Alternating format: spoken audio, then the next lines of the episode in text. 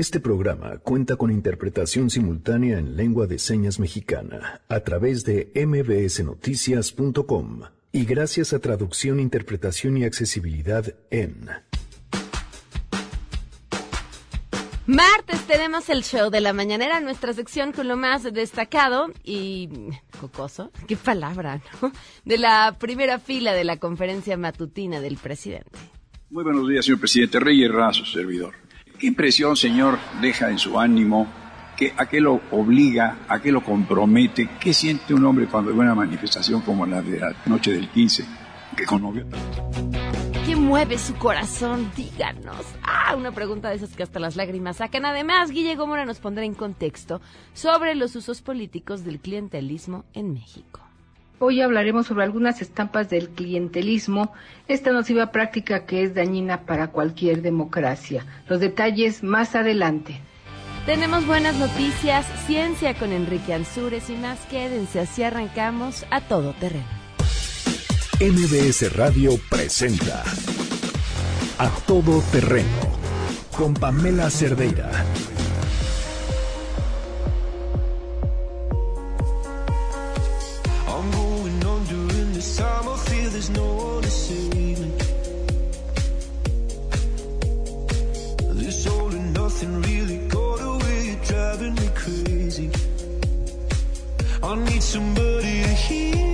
Janine, buenas tardes. ¿Qué estamos escuchando? Hola Pam, estamos escuchando pues algo de, de los éxitos actuales. Esto se llama Somebody You Love. Ok.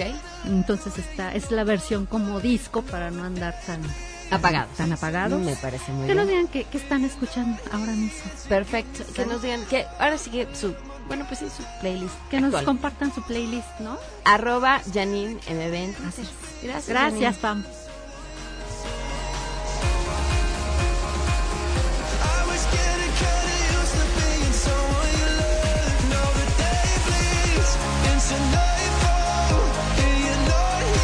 Gracias por acompañarnos en este martes 24 de septiembre. Ya se nos acabó septiembre. El teléfono en cabina 5166125, el número de WhatsApp 5533329585, a todoterreno arroba mbs.com y en Twitter, Facebook e Instagram me encuentran como Pam Cerdeira. Noé Romero en la interpretación de lengua de señas lo pueden seguir a través de www.mbsnoticias.com. Primer lugar, nuestro país, primer lugar en embarazo adolescente entre los países integrantes de la OCDE. Ernestina Álvarez tiene los detalles. Te escuchamos, Ernestina. Muy buenas tardes. Así es, Pamela, buenas tardes para ti, para los amigos del auditorio. México ocupa el primer lugar en embarazo adolescente entre los países de la Organización para la Cooperación y el Desarrollo Económico y al año 340 mil mujeres menores de 19 años tienen un hijo, siendo los estados de Guerrero, Coahuila y Chiapas quienes registran esta mayor incidencia. En conferencia de prensa, Rafaela Chabón, experta en salud sexual, señaló que el embarazo adolescente es un problema ya de salud pública al poner en alto riesgo la vida de la mujer y su bebé y con frecuencia es el resultado de violencia sexual. Vamos a escucharlo. De este grupo de países es el que tiene poco honroso primato de ser, eh, de tener la tasa más alta de embarazos adolescentes. Comparándonos con el resto del mundo y de los países de nuestro mismo nivel de desarrollo, andamos mal, tenemos retos grandes. Los especialistas señalaron que el 23% de los adolescentes inician su vida sexual entre los 2 y los 19 años de edad, mientras que de estos el 15% de los hombres y 33% de las mujeres pues no utilizaron ningún método anticonceptivo en su, en su primera relación. También detectaron que el embarazo en los adolescentes afecta negativamente su salud, la permanencia en la escuela, los ingresos presentes y futuros, el acceso a oportunidades recreativas, sociales y laborales especializadas y de calidad y el desarrollo humano. En el marco del Día de la Prevención del Embarazo no planificado en adolescentes, están pidiendo a las autoridades federales crear conciencia y programas que generen entre los adolescentes sobre las repercusiones en su salud y los retos a los que se enfrentan al convertirse en padres a temprana edad y también pues crear campañas para el uso de anticonceptivos, esto desde las primarias y secundarias. Hasta aquí el reporte. Gracias, Ernestina. Muy buenas tardes. Buenas tardes. Fíjense, este, este dato es bien interesante ah, para analizar qué porcentaje estamos hablando de aquellos que se embarazaron porque no utilizaron algún método anticonceptivo y de cuántas estamos hablando que fueron víctimas de violencia sexual, porque entonces son soluciones completamente distintas a un problema en el que estamos cada vez peor. Habrá que platicar más a detalle sobre este tema y justamente le agradezco a Valeria Vázquez, directora de Elige Red de Jóvenes por los Derechos Sexuales y Reproductivos. Hace gracias Valeria por acompañarnos. Buenas tardes. Hola, ¿qué tal? Buena tarde. Muchas gracias. Valeria, encuentran, bueno, de entrada esto, esta pregunta que, que planteaba eh, antes de saludarte, eh, ¿se, se, se sabe qué porcentaje tiene que ver con la violencia sexual y qué porcentaje no? Sí, mira, pero también creo que es importante poder mirar que el embarazo en adolescentes no solo es un tema de salud pública, creo que tendríamos que poder entender este como un fenómeno que tiene una serie de múltiples causales y que tiene que ver con problemas estructurales que hay en todo el país y entre ellos, por, por supuesto, la violencia de género que desarrolla eh, violencia sexual. Y además, por otro lado, la falta de políticas públicas que afecta a las mujeres jóvenes. O sea, la falta de oportunidades que hay en torno a la juventud de verdad es grande. Mira, ustedes tenían por acá el dato sobre los embarazos eh, a partir de no el uso de anticonceptivos. Y la cosa acá es no solo dar el anticonceptivo. Puedes tú tener el anticonceptivo, saber cómo ponerlo, pero si no tengo las herramientas y la- las habilidades para la vida para poder decidir, oye, no una relación sin condón, es complicado, ¿sabes? Entonces, eh, pues en ese sentido, pues las personas jóvenes en el país y las adolescentes tenemos todo un reto ante la serie de oportunidades que no se nos están cumpliendo y que no permite que tengamos un plan de vida diverso. ¿Qué políticas también- generan ese empoderamiento? La ENAPEA, justo eh, la Estrategia Nacional de la Prevención por el Embarazo Adolescente, lleva ya operando más o menos seis años y justo en ese sentido enmarca ocho componentes. Y en los ocho componentes enmarca la educación integral en sexualidad, las oportunidades laborales para personas adolescentes y jóvenes, educación integral eh, eh, flexible e inclusiva, la prevención y atención de la violencia sexual a niñas, niños y adolescentes, los servicios de salud amigables que están en todo el país y además un entorno habilitante justo en ese sentido de poder mirar el embarazo adolescente de una manera más integral y no solo repartir condones, ¿sabes?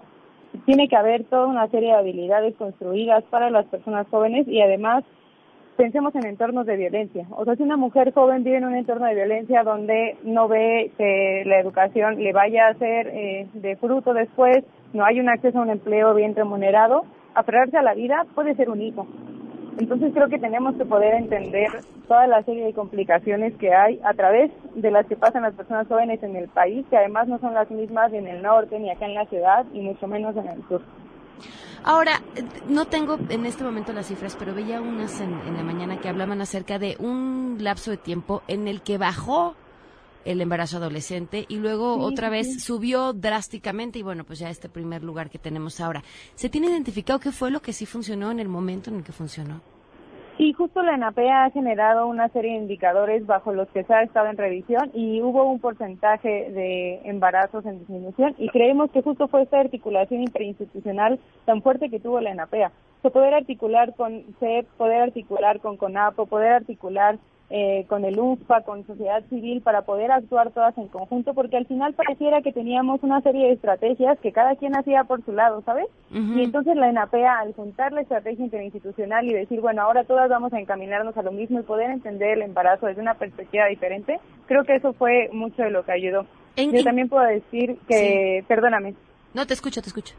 sí, que la ENAPEA en algún momento pues tuvo como sus altibajos, pero ahora estamos eh, retomando la estrategia con mucho más poder y estamos todas las instituciones eh, involucradas pues con el compromiso de poder hacerlo para una vida más digna para las personas jóvenes y adolescentes. Si en un momento funcionó, ¿en qué momento se desarticuló y por qué? Mm, yo creo que un factor fue un poco el cambio de gobierno, pero no solo, quizá eh, también como la cuestión política social en el país. O sea, a ver, perdón, Eh, ¿estamos hablando del, del gobierno de Enrique Peña Nieto? Sí. ¿De Calderón? en- eh, ¿Durante el de No, Calderón no funcionó estaba la o no? En ese momento. La ENAPEA aún no, no entraba en vigor en ese momento. Eh, Digo, para entender este, para entender en qué momento o en qué año fue que sí funcionó y cuándo dejó de funcionar. Mira, yo creo que cuando arrancó, eh, que fue durante el gobierno de Enrique Peña Nieto, eh, tuvo pues sus primeros pasos y a los yo creo que como dos años, la cosa ya estaba arrancada. Ajá. Las instituciones ya sabían por dónde, los estados ya sabían por dónde, porque también hay grupos de la prevención del embarazo en los estados, en los municipios también, y estaba muy entendido. Ahora con el nuevo eh, cambio de gobierno y por lo tanto de funcionarios públicos, bueno, la cosa es solo como volver a articular, pero tampoco es como que la estrategia se perdió y desapareció. Digo, solo hay un poco de pasos más lentos. Ok, bueno, pues a retomar y estaremos en contacto, Valeria. Te agradezco mucho que nos hayas tomado la llamada. Muchas gracias, que estén muy bien. Hasta, luego. Nos acompaña también Verónica Esparza, ella es investigadora de GIRE. Verónica, ¿cómo estás? Muy buenas tardes. Hola, ¿qué tal? Buen día. Eh, Verónica, ¿tú cómo ves estas cifras y a qué podemos explicarlas? Eh, bueno, pues eh, no sé yo la entrevista completa, pero eh, bueno, pues sí, el, eh, México ocupa el primer lugar entre, pa- entre los países miembros de la OCDE en embarazo en niñas entre 15 y 19 años. Y bueno, este elevado número de embarazos en niñas y adolescentes en México es importante destacar que no debe asociarse solo con el inicio temprano en la vida sexual o falta de información sobre uso, uso y acceso a, a métodos anticonceptivos. También es necesario eh, considerar las pocas oportunidades que tienen las personas jóvenes para concretar un proyecto de vida, así como la diversidad en condiciones de- en las que viven, ¿no? incluyendo, por supuesto, los altos índices de violencia que enfrentan niñas y adolescentes en México. Eh, tenemos eh, cifras de la ENDI de 2016 que mide violencias eh, entre las que viven las mujeres y en violencia sexual eh, da una cifra de 10.09 de mujeres que reportaron haber tenido un embarazo adolescente sufrieron algún tipo de violencia sexual. Y esta misma encuesta revela que el 80% de las mujeres sufrieron víctimas, eh, que fueron víctimas de violencia en su infancia, reportaron y que reportaron embarazo en la adolescencia, fueron atacadas por familiares, ¿no? Eh, es necesario, bueno, es una es una realidad y hace necesario eh, que el Estado reconozca esta esta eh, pues que los embarazos eh, a temprana edad no siempre son resultado de decisiones deliberadas y la falta de información sobre anticonceptivos también se tiene que tomar en cuenta. Es un fenómeno multifactorial que requiere medidas integrales que reconozcan este factor y este y este fenómeno que, que, que sucede en México, ¿no? ¿Hay algún ejemplo internacional bueno, que nos permita entender eh, el camino de salida? ¿O algún lugar digas, mira, aquí lo, estaban así y lo resolvieron de tal manera? Bueno, en realidad es que hay que, eh, hay que atender a la, a la situación específica en México. Estas cifras que te que te he dado, pues son cifras, eh, o es la situación que revela cuál, eh, cuál desde aquí? dónde se tendría que atacar el problema en México, ¿no? Desde GIRE hemos documentado eh, algunos, o hemos acompañado eh, varios casos, de, por ejemplo, de eh, negación de servicios de aborto en, en mujeres y, el, y, un, y un gran número, por ejemplo, de septiembre de 2002 a septiembre de 2018, GIRE acompañó 38 casos de negación de servicios de aborto por violación y de estos cuales el 26 son menores de edad, ¿no? Entonces eso, bueno, pues te revela una pues un patrón o una situación que es específica para México y que como tal tiene que atenderse eh, eh, para eh, en el caso en el caso de específico de México, ¿no? Hay una estrategia que por lo que vi ya se estuvo pla- platicando en la eh, tu con tu anterior entrevista, eh, entrevistada. Y bueno esta estrategia bueno pues eh, sí tiene que tomar como como como eje central pues estos estos estos factores multifactoriales que te que te hago referencia no el acceso a, métodos anticonceptivos pues también es un componente esencial para ejercer- el ejercicio de, derechos- de los derechos reproductivos y bueno también hay una hemos visto hemos eh, documentado que hay una necesidad satisfecha por de métodos anticonceptivos no no existen siempre los apoyos por parte del estado para las para que las eh, eh, este, adolescentes puedan y los adolescentes puedan tener una eh, adecuada eh, servicios eh, de asesoría. También hay cifras ya que revelan que hay una necesidad satisfecha de métodos an- anticonceptivos eh, y que también hay una brecha importante entre conocimiento eh, funcional contra conocimiento general, ¿no? ¿A qué te refieres con esto? Eh, por ejemplo, el 98% eh, de las adolescentes tienen conocimiento de algún tipo de método co- anticonceptivo, pero un porcentaje menor, que es el 21, reporta haber usado uno, algún método para evitar ya sea una enfermedad de transmisión sexual o eh, prevenir un embarazo. Escuchando em, esto que viene, pues es un tipo de educación eh, distinta a la que uno puede- pudiera encontrar en las escuelas, o sea, esta educación que te, que, pues, llamémosle empoderamiento por ponerle un nombre, ¿no? Eh, y, y que lo sumamos con el tema de la violencia y que gran parte de esta violencia se vive desde casa. Eh. ¿cómo, ¿Cómo logras llegar a ese espacio tan íntimo eh, que- además excusa en un discurso de a, a lo que se enseña en casa el Estado no debería tener derecho a meterse? ¿Cómo sí? Porque pues lo que se está enseñando en casa o lo que está pasando en casa no es lo correcto. Claro. Bueno, pues de, de entrada existe un marco eh, normativo eh, completo. Eh, muchas veces eh, por desconocimiento de las autoridades o de las eh, de las instancias de salud, eh, es- este este conocimiento no llega de manera eh, oportuna hacia este grupo etario. Existe una norma oficial, la número 47, eh, que establece que las personas adolescentes pueden solicitar al personal de salud consejería en materia de planificación familiar, salud sexual y reproductiva eh, y como y medidas para prevenir un embarazo no planeado y enfermedades de transmisión sexual. Y incluso durante la, eh, la consejería puede o no estar acompañada por su eh, por sus por sus familiares o por un representante legal pero sin embargo muchas veces eh, pues las autoridades de salud eh, no por desconocimiento de la norma o por prejuicios muchas veces no se proporciona esta información y justo pasa esto es, justo pasa esto esta eh, desconoce- eh, es motivo de este desconocimiento por parte de los de los jóvenes no Eh, ¿Hay algún otro indicador que ustedes hayan observado que crezca a la par del embarazo adolescente? Por ejemplo, estoy pensando, el tema de la violencia, a lo mejor ahí podremos decir, ah, bueno, van de la mano o algún Claro. otro. claro. ¿Han Esto- encontrado ustedes alguno así? Esto, este también, este, este nos parece un factor importante, el, el desconocimiento por parte de los de los adolescentes eh, de métodos anticonceptivos, eh, pues necesarios para eh, tener una una tener cubierta su necesidad de métodos anticonceptivos y desde luego esta esta este vínculo entre eh, embarazo y violencia sexual. Eh, para la gente que nos está escuchando, porque bueno, hablamos del Estado, hablamos de políticas públicas, eh, los padres y madres que hoy nos están escuchando y que este tema, por supuesto, también debería de preocuparles, ¿qué tendrían que hacer? Eh, bueno, pues esto justo no no eh, no desconocer este esta situación, eh, atender a, a la, a, la, a la necesidad de los de los jóvenes y de las jóvenes para poder ejercer su sexualidad de manera libre, pero protegida y de, y de manera responsable. Pues la información. Te agradezco enormemente, Verónica, que nos hayas tomado Al contrario, muchas gracias por el espacio. Gracias, Verónica Esparza, investigadora de Gire. Vamos a una pausa. Ah, no, no, no, tenemos buenas.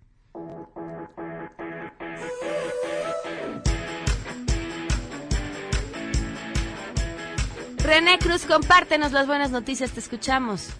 Hola Pamela, amigos del auditorio, muy buenas tardes. Eh, niños de diferentes entidades del país que participaron en el segundo concurso de consejeros de la CNDH hicieron un llamado a las autoridades de los tres niveles de gobierno para escuchar sus propuestas, esto con el fin de garantizar el acceso a una educación de calidad y libre de violencia. Y es que a decir de los menores, el bullying, la discriminación y la falta de preparación de los maestros son algunos de los problemas a los que se enfrentan de forma cotidiana en los planteles escolares. Asimismo, los niños denunciaron, Pamela, que en ocasiones los maestros pues no les explican para qué les servirán en el futuro algunas de las materias que les enseñan. Por ello, la niña Nadia Ruiz Nájera pidió a las autoridades escuchar las opiniones de los alumnos sobre los temas que son de su interés. Escuchemos. Que las y los niños no somos consultados sobre los nuestro interés, entre ellos las materias y actividades que queremos aprender y la forma en la que nuestros maestros y maestras nos enseñan. Que se garantice el acceso a una educación de calidad a todas las niñas y niños, pero en especial a las y los niños con discapacidad, trabajadores e indígenas. Eh, a su vez, Odiseo Osorio Gómez propuso impulsar la creación de bibliotecas, escuelas móviles y clubes de lectura sobre derechos humanos. Aquí sus palabras. Que se promueva el acceso a bibliotecas, escuelas móviles y clubes de lectura sobre derechos humanos, en particular sobre el derecho a una educación accesible y de calidad y el derecho a una vida libre de toda forma de violencia.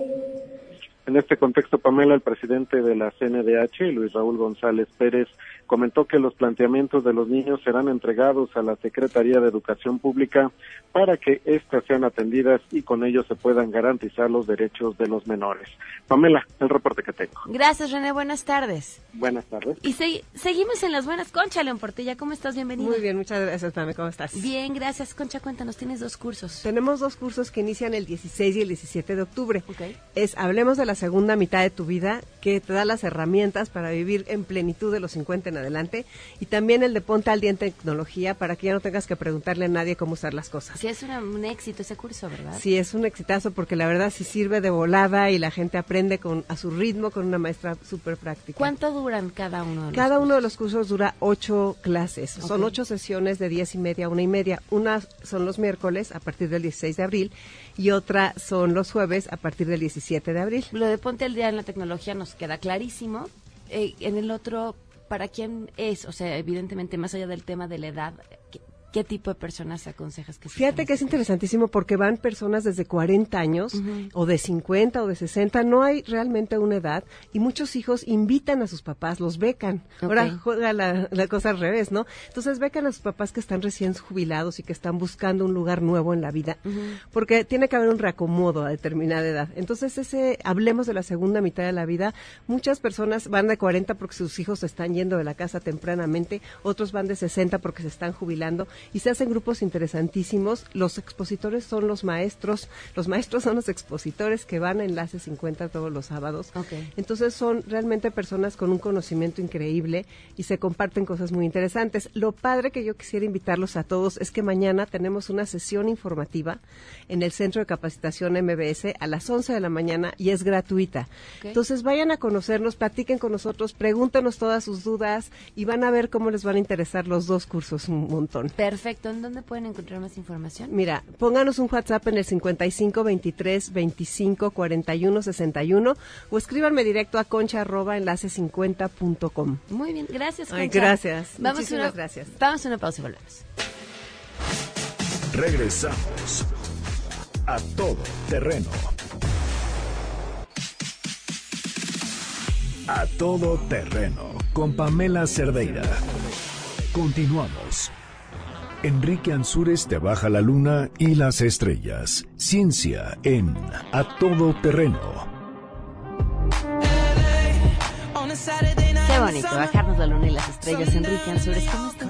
Como mango, ya sabes. Amarillo y fuera de temporada. Ah, ok. Está bien. Mi abuelita siempre decía como Santa Elena. Como Santa Elena, por pura. Uno, uno esperaba cada vez más buena, pero decía no, cada vez más santa. ok. Oye, pues fíjate que ahorita todavía tenemos esa resaca de los sismos, los sismos que pues, hemos tenido y que acabamos de pasar por el 19. Y muchas personas como que empezaron a pensar que, bueno, cada 19 va a haber, va a haber un terremoto, ¿verdad? Ujú. Y eso ha generado a que se, a lo largo de la, también de la historia se han generado mitos a través de los, del- de, los terremotos. Digo, empezamos creyendo que en la cultura hindú que habían ocho elefantes, ¿no? Que cargaban al mundo y que cuando uno, este, como que se cansaba, pues había un, un sismo, ¿no? Hay, hay, much- hay mu- muchas cuestiones en la, en la mitología, este, de las diferentes culturas, pero que siguen, este, permeándonos. Y eso es preocupante porque hoy en día se si- siguen habiendo este tipo de mitos que no nos están ayudando, sobre todo en una ciudad en donde pues estamos propensos a los sismos. Entonces ha habido una serie de mitos, supongamos por ahí hay un personaje que dice que ya los puede predecir. Obviamente si te suscribes a su canal y pagas una lana, pues te va a dar el, el informe, ¿no? Ok. Y bueno, pues hay que aclararle al radio No, escucha pues que prefiero suscribirme a Sky Alertes un poquito. ese eh, pues, Skydialer por ahí va, va- va la, la cosi- la- la cuestión. Eh, Actualmente no se tiene todavía este, la tecnología y el conocimiento para, para poder predecirlos. ¿Por qué? Porque las condiciones son demasiado complejas. Hay muchas variantes. Recientemente entrevisté a Alan Husker, jefe del Departamento de Sismología del Instituto de Geofísica de la UNAM, y nos explica todos esos mitos que ha habido en torno a, a los sismos. Sobre todo, pues hay que tenerlos presentes para no caer en, en- en, este, pues en, En pánico. en pánico. Ujú. Entonces, de entrada, hay que aclarar al radio escucha que no, no podemos predecir los sismos. Y el hecho que hayan coincidido dos sismos el, el 19 no significa que pues va a haber, esto se va a repetir constantemente. Fue una mera este, coincidencia. Y este, pues hay que aclararle que no los podemos predecir porque las, las condiciones son muy complejas. Todavía no se tiene ni el conocimiento ni la tecnología para hacerlo, ¿vale? Y, pero lo que sí O sea, podemos pod- hacer... sí podría en un futuro saberse con anticipación. Mira, no te lo, no lo, te lo puedo decir a ciencia cierta, pero eh, la ciencia a veces avanza de repente de una manera impresionante y por eso no me, yo no me atrevería a cerrarnos, pero por, por ahora podemos decir que no, tele- no lo tenemos por, a- por ahora, porque hace 50 años podíamos decir que no teníamos ciertas o, o ciertos conocimientos o cierta tecnología y actualmente ya la tenemos, ¿no? Pero eh, en la ciencia tenemos que ir con pies de plomo, o sea, no podemos estar haciendo ese tipo de, afirmaciones, pero tú lo acabas de decir, que Sky Alert, ¿qué es lo que sí tenemos? Tenemos un- unas te- eh, telecomunicaciones bastante buenas que nos permiten eh, estar monitorizando todo el tiempo y prevenir, este, bueno, prevenir catástrofes con la anticipación, la debida este, alerta este, con, con anticipación hasta 60 minutos, ¿no? Minutos, perdón, Segundos. segundos, segundos, no, bueno, fuera, Ujú. 60 segundos, y eso sí te permite pues salvar muchas vidas. Claro. Otra de las cuestiones que dicen es que cuando va a haber sismo, supongamos, se ve el cielo rojo. Bueno, pues hay que aclarar al, al radio escucha que eso no tiene nada, nada que ver. El cielo se, se empieza a ver como rojito pues por la dispersión atmosférica que causan contaminantes y algún tipo de partículas suspendidas. A veces también dicen que se ven este luces azules, todavía no se sabe ciencia cierta porque de repente se truenan los transformadores cuando están está, están los sismos y se puede ver este arco eléctrico, pero también hay fenómenos donde cuando se compacta mucho la Tierra genera un tipo de cargas eléctricas que algunos dicen que pueden generar este luces, todavía no lo saben a ciencia cierta. Y es importante que demos toda esta información porque se sigue con ese tipo de cosquillita de que puede pasar algo, sobre todo nosotros aquí en la Ciudad de México. Lo que pasa es que los mitos cubren los huecos de información. La ciencia Exacto. sabe funcionar muy bien, entendiendo que hay cosas que no se saben, ¿no? Y que todavía no tienen una respuesta. Pero yo creo que la mente humana no se siente tan cómoda así. Y es importante, sobre todo, estarle dando continuidad y estarle dando este tipo de información al público, porque asumimos ahora con el macrosismo, pues hubo muchos colapsos nerviosos, pese a que fue un sismo, eh, que diga... Con el simulacro. el simulacro, perdón, la corrección, el simulacro, hubo muchos este, colapsos Es que, a ver, nerviosos. quedamos condicionados. O sea, Exacto. independientemente de que todo el día estuvimos bombardeados y toda la semana de va a ser el simulacro, va a ser el simulacro, va a ser, estén atentos, aún así, pues nos trae muchos recuerdos. Exacto, entonces esa es una de las cuestiones que por eso siempre es bueno tener información confiable, visto desde el punto de vista de la ciencia, porque es la más confiable. Muy bien. Enrique, tus redes. Mis redes sociales es eh, en Twitter, arroba Enrique Ansures. Ahí les voy a poner una nota un poco más que este, extensa sobre qué son los mitos en, en los sismos. Y mi fanpage en Facebook, Enrique Ansures, divulgador de la ciencia. Ahí también se las pongo y si tienen alguna duda, con gusto los puedo atender. Muy bien. Gracias, Enrique. Es un placer. Vamos a una pausa y regresamos.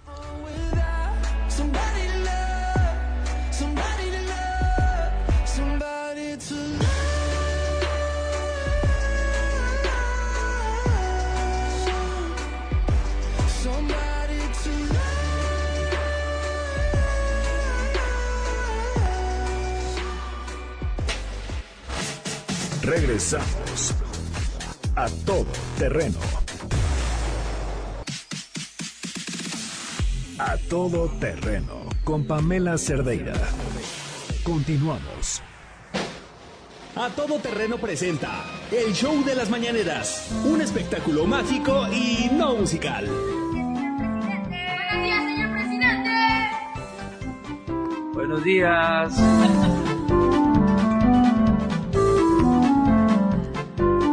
Porque en este ejercicio democrático en el que se ha convertido el diálogo posible de los periodistas y el presidente todas las mañanas, pues tenemos, por supuesto, esos periodistas que se la rifan, que se despiertan todas las mañanas súper temprano, que están atentos, que escuchan, que cuestionan, que indagan. Y por supuesto los otros que son los que nominamos en este espacio. Y aquí tenemos a nuestro primer nominado. Él es Miguel Reyes Razo, periodista y cronista que ha sido elogiado por el presidente Andrés Manuel López Obrador, Premio Nacional de Periodismo en la categoría crónica en 1979, colaborador del Sol de México y el Sol de Cuautla. Esto es. Muy buenos días, señor presidente Reyes Razo, servidor. ¿Qué impresión, señor, deja en su ánimo? ¿Qué, ¿A qué lo obliga? ¿A qué lo compromete? ¿Qué siente un hombre cuando ve una manifestación como la de la noche del 15, que conmovió tantos mexicanos? El hecho de una ceremonia sobria, que está en la boca de todos, un grito inusitado, una gran ceremonia, una gran seriedad, un empaque republicano, distinguido, distinto, diferentísimo, absolutamente. Pueblo que me escucha, aquí me tienen delante de ustedes y ustedes delante de mí, y es una verdad que nadie podrá desmentir. No hubo una rechifla que ella saludaba desde que yo tengo memoria, desde Miguel Alemán Valdés, y que luego se iba aplacando el rumor y recibía los vítores de los héroes, y ya entonces en el júbilo popular. Pero el suyo, que no lo dejaba ir la gente, que pronunció 20 vítores usted y mencionó todos los aspectos de su gobierno. ¿Qué compromiso recibe un hombre de ver a 100 mil o más vitoreándolo, aplaudiéndolo, uniéndose? ¿A qué lo compromete? ¿Y qué, qué- qué es el hombre, el ser humano fino, qué experimenta su espíritu? Ojalá nos dé esta respuesta, señor presidente. Muchas gracias. He dicho. Pues a no fallar, Miguel, lo que me dijo un joven el día que tomé posición, que iba yo trasladándome al Congreso y en una bicicleta, iba yo saludando, bajé el vidrio y él le pedaleó fuerte y se acercó. No tienes derecho a fallar. Me fui con eso y lo mencioné en el Congreso. Y eso es el compromiso que tengo. Estoy muy consciente. No puedo fallar. No debo fallar. Miren, Miguel Reyes Razo pinta para ser el ganador del día de hoy. Nada más les voy a decir todas las acciones que le dan puntos para perfilarse como el ganador. Uno, si la pregunta es cebollazo. Dos, si la pregunta está encaminada para demostrar cuánto sabe el periodista, no cuánto quiere saber de aquel al que le está preguntando. Aunque aquí en realidad pues lo que sabe va, ¿no? A- cebollazo, cebollazo y cebollazo. Punto extra por pregunta pedorra. Vámonos con nuestro siguiente nominado. Él es Marco Antonio Olvera, quien en su momento calificó a Jorge Ramos como un cirquero, colaborador del diputado del PT por Oaxaca, Benjamín Robles Montoya, y que además dice pues pertenecer a medios que pues unos ni siquiera existen. Aquí su pregunta. Para el señor que tiene problemas, dice que de qué medio soy. Soy del diario digital Bajo Palabra. Y soy Marco Antonio Olvera. Y para usted, presidente, si me lo permite, ayer se hizo Trendy Tropic. ¿Qué dijiste, chavo? Trendy Tropic. Se me chispoteó, se me chispoteó. Una declaración de una empleada de Interjet. En el sentido de que decía que el del grito de independencia se soltara una bomba para que, pues, obviamente, sucediera una desgracia que, de los mexicanos que asistieron al grito de independencia y que le acompañaron. En Estados Unidos, en Europa, un comentario de esos pone en riesgo el estado de los dirigentes que gobiernan. ¿Qué opinión le merece esta actitud de esta persona? Que además Interjet debe impuestos y que la- el SAT le ha retenido el 10% de sus ingresos de manera efectiva. Bueno, hay que Hasta aquí esperar. vamos a dejar esta nominación y les voy a decir por qué es una nominación especial. Porque hay quienes están ahí poniendo y acomodando temas que convienen a ciertos personajes que se hablen. ¿Por qué? Por muchas razones. Porque son distractores, porque así conviene a los intereses de quienes estén en el poder. Así que por esto es que él está en esta ocasión nominado. Vámonos con nuestro siguiente nominado. Él es Rafael Herrera, analista económico, influencer, colaborador del medio independiente, así lo entrecomillaremos. Ustedes vean las notas de ese medio y verán qué tan independiente es, llamado Sin Censura. Sin Censura se presenta como el canal en el que hablan de lo que los chayoteros no se atreven, no les interesa o no les conviene, aunque en realidad la mayoría de sus notas son para favorecer al gobierno. Vámonos. Buenos días, presidente. Rafael Herrera, corresponsal de Sin Censura con Vicente Serrano. Hace unos días usted hablaba de ética empresarial, presidente, y también ha dicho que la prensa se regula con la prensa. Déjeme pedirle su opinión sobre lo que publicó el conductor de Sin Censura, Vicente Serrano, hace unos días. Hay mano política en medios de comunicación. ¿Qué tan importante resulta para su gobierno y esta cuarta transformación separar el poder político del poder mediático? Fuera máscaras. Pues fíjate que el chavo se lo... El dueño de Animal Político se llama Gerardo Márquez Camacho y es miembro de una familia con vínculos priistas en Hidalgo, como David Penchina, el exdirector de Infonavit que usted mismo ha dicho que ganaba 700 mil pesos al mes, y Miguel Ángel Osorio Chong, el ex secretario de Gobernación de Peña Nieto. Debe investigarse a esta familia que presuntamente fue beneficiada durante la gestión de Penchina en Infonavit, que llevó a construir miles de casas de interés social? ¿Protegen en animal político a Penchina y a Osorio Chong? Con estos antecedentes, presidente, también publicamos que Animal Político es uno de los verificadores de contenido de Facebook en México. Animal Político define qué es verdad o qué es fake news. Y yo le pregunto, ¿y quién verifica al verificador? Por eso le pregunto, ¿qué tan importante es para usted, presidente, separar el poder político del poder Puntos extra, sí, acomodar temas que ajusten a la agenda del gobierno. ¿Quién es su favorito? ¿El primero? ¿El segundo o el tercero? A ver cómo van los votos en cabina. ¿El primero? Híjole, no sé, está bien difícil porque el primero juntó varios. El segundo se encargó de que mandaran pues prácticamente a la hoguera pública a una chava que puso un mal comentario, sí, pero se encargó de mandar a la hoguera a una chava que no es funcionaria pública. Y el tercero se fue contra un medio de comunicación que pues sus notas han incomodado al poder. Está difícil. Yo digo que tenemos ¡Empate! Que los de esta semana sí estuvieron súper competidos. Bueno, vamos a hacer esto, que el público decida. A mí me cuesta trabajo elegir, los tres me parecen que merecen un premio, reconocimiento. Vamos a una pausa, volvemos. Regresamos a todo terreno.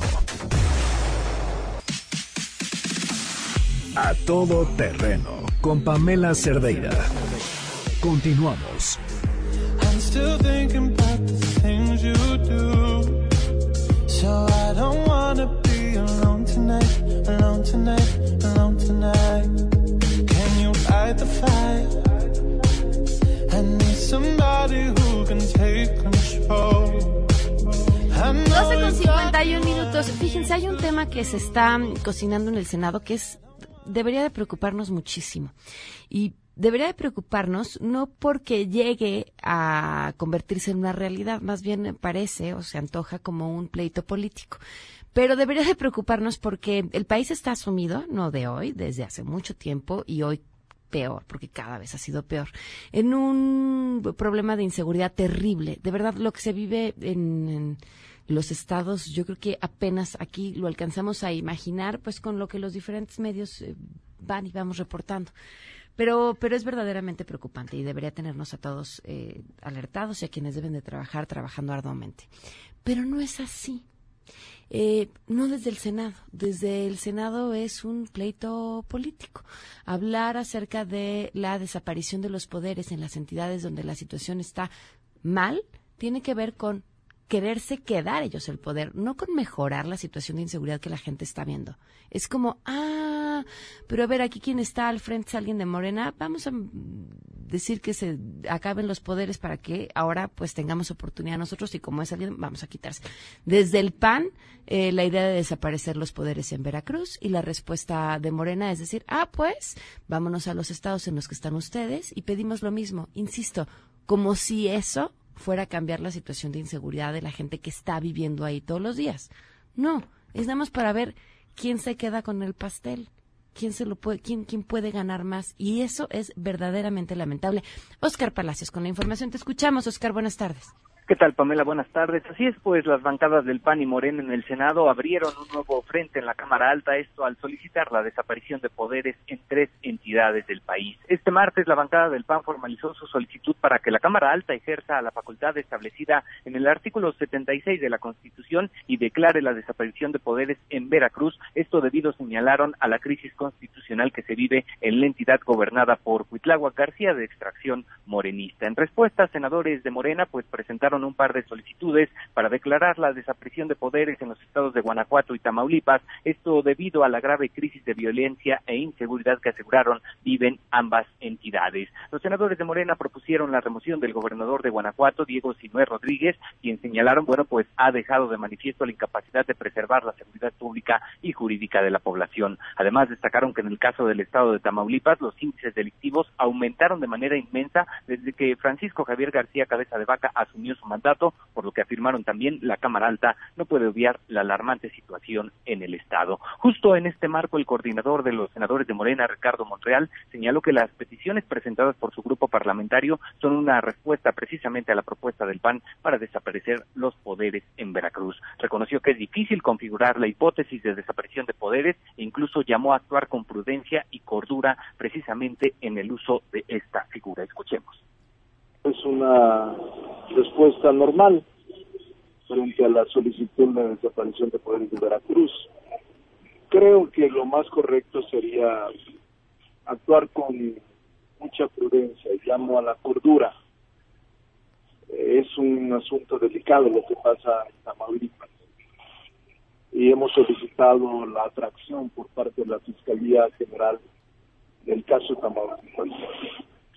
Y bueno, por separado, el coordinador de los senadores del PAN, Mauricio Curi, aseguró que las propuestas de Morena solo buscan generar una cortina de humo de cara a la discusión de las leyes secundarias en materia educativa que se llevará a cabo precisamente esta tarde. Destacó además que los problemas de inseguridad que se viven en Guanajuato y Tamaulipas pues son muy distintos a los de legalidad en Veracruz, por lo que llamó también a actuar con seriedad. Por lo pronto, bueno, pues las tres propuestas fueron ya turnadas a la Comisión de Gobernación, que será la encargada de determinar si es procedente esta desaparición de poderes en Veracruz Cruz, Guanajuato o Tamaulipas, como lo plantearon los legisladores de Morena y Acción Nacional. Pamela, es el reporte. Gracias, Oscar. Buenas tardes. Pues sí, miren, ruido sobre no hay que olvidar que esto viene justamente, inicia con el tema de Veracruz, y que el tema de Veracruz inicia con la destitución del fiscal no cómodo para el gobernador de Morena. O sea, al final, lo que buscan es todo el poder. Guille Gómora, ¿cómo estás? Bienvenida. ¿Qué tal, Pam? Buenas tardes a ti al auditorio. Pues en efecto, si me permites eh, ahondar en este tema que abordas, que es muy delicado y que nos afecta a todo el país por los eh, datos de inseguridad que hay, más de 20 mil muertes en lo que va del año. Me parece que sí, que en el fondo lo que estamos atestiguando hoy es una lucha por el poder, más allá de garantizar seguridad, que es la exigencia primaria de todos los que habitamos en este país, no de ahora, sino desde hace muchos años, porque este problema pues no es atribuible a la actual administración, es algo que se viene arrastrando y que ha crecido y que tiene su origen también en lo que es la destrucción del tejido social. Cómo hemos perdido los valores, cómo se han perdido los principios. Y bueno, esto se desencadena y tenemos hoy este grave problema de la inseguridad que eh, pues pasa ya al terreno, al circo de lo político como lo estamos viendo en el Congreso de este país y nada resuelve, porque desaparecer los poderes no va a resolver el problema de inseguridad. Lo que hay en estos estados es una ausencia de la procuración, de la impartición de justicia, del Estado de Derecho, y esto no se resuelve por un decreto o por un acuerdo en la máxima tribuna del país. No, no se resuelve de esa manera no se resuelve tampoco con la Guardia Nacional. Es una suma de factores lo que deberían de contribuir a resolver este problema de inseguridad que hoy nos agobia a todos los que habitamos en este país. Es, es una pena porque además, en serio, en vez de estar discutiendo cómo van a mejorar el tema, están viendo cómo se reparten el pastel. Y lo que va a generar, bueno, que debe difícil que suceda, pero si, si así fuera, lo que sucede, cada que hay una nueva elección, el problema de inseguridad se intensifica porque tienen que volverse a acomodar las cosas. Sí, y porque además hoy no es extraño y es resulta vergonzoso que en nuestro país muchas de las autoridades que hay, sobre todo en el primer nivel de gobierno que son los municipios, muchos de estos presidentes municipales han sido impuestos por los grupos delincuenciales. Empecemos por ahí y luego te sigues a los diputados, a los senadores y a los gobernadores y terminamos así, insisto, haciendo esta red en la que estamos entrampados los más de 120 millones de mexicanos que somos los que tomamos el transporte público, que andamos en la calle, que no traemos guaruras Oye, Entonces- Guille, sin querer queriendo te cambié de tema porque tú ibas a hablar de otra cosa. De, de otra cosa que, que mira, quizá puedes... eh, Puede estar esperar. bien- que no, que, que estaría vinculado con esto que es el famoso clientelismo. Estamos atestiguando el regreso de este, eh, del, del esnable práctica que es el clientelismo, que es la compra de voto, que es el intercambio de yo te doy mi voto y tú me das lo que yo te pida a través de lo que está sucediendo, ya lo habíamos anticipado aquí la semana pasada, con el tema de la reforma educativa. ¿Y qué es lo grave del clientelismo? Que es una plaga para cualquier democracia. Esto no es solamente privativo de México, de nuestra democracia. No, sucede en otras naciones. Pero aquí lo que realmente estamos atestiguando es muy peligroso porque estas eh, prácticas clientelares hoy nos está tomando la entrega del sistema educativo del país. Les estamos entregando a estos grupos con los que pactó el gobierno en turno en el año 2015, cuando López Obrador se vincula con la CENTE establecen este acuerdo y el compromiso es yo te apoyo para que ganes la próxima elección porque recordemos que el magisterio es un grupo muy amplio en todo el país que hace una campaña impresionante. Lo hizo el Vester para los gobiernos anteriores y le valía el Vester tener carteras en el gobierno y tener eh, curules en el Congreso. Hoy a la gente le está sucediendo lo mismo, pero en este caso el gobierno le está entregando la educación. Y el clientelismo es un problema muy severo para cualquier democracia, pero en este caso a México y en este momento le estamos entregando la educación. Ojo con eso. ¿Tu columna, Guille? Tiene que ver con este tema y la pueden encontrar en arroba Guille Gómora y en diarioimagen.net. Gracias, Guille. Gracias a ti, Pam. Sheila, ¿qué se está cocinando esta tarde? Pues mm, ab- abonando lo que comenta Guilla, a las 6 de la tarde está programada la reunión extraordinaria de las comisiones de educación y estudios legislativos para abordar las leyes secundarias, las tres leyes que están pendientes que apruebe el Senado, bajo la supervisión de la CENTE, que desde muy tempranito se fue a plantar ahí a las afueras. Muy Estaremos bien. Atentos. Gracias, Sheila. Nos Gracias. vamos. Se quedan en mesa para todos.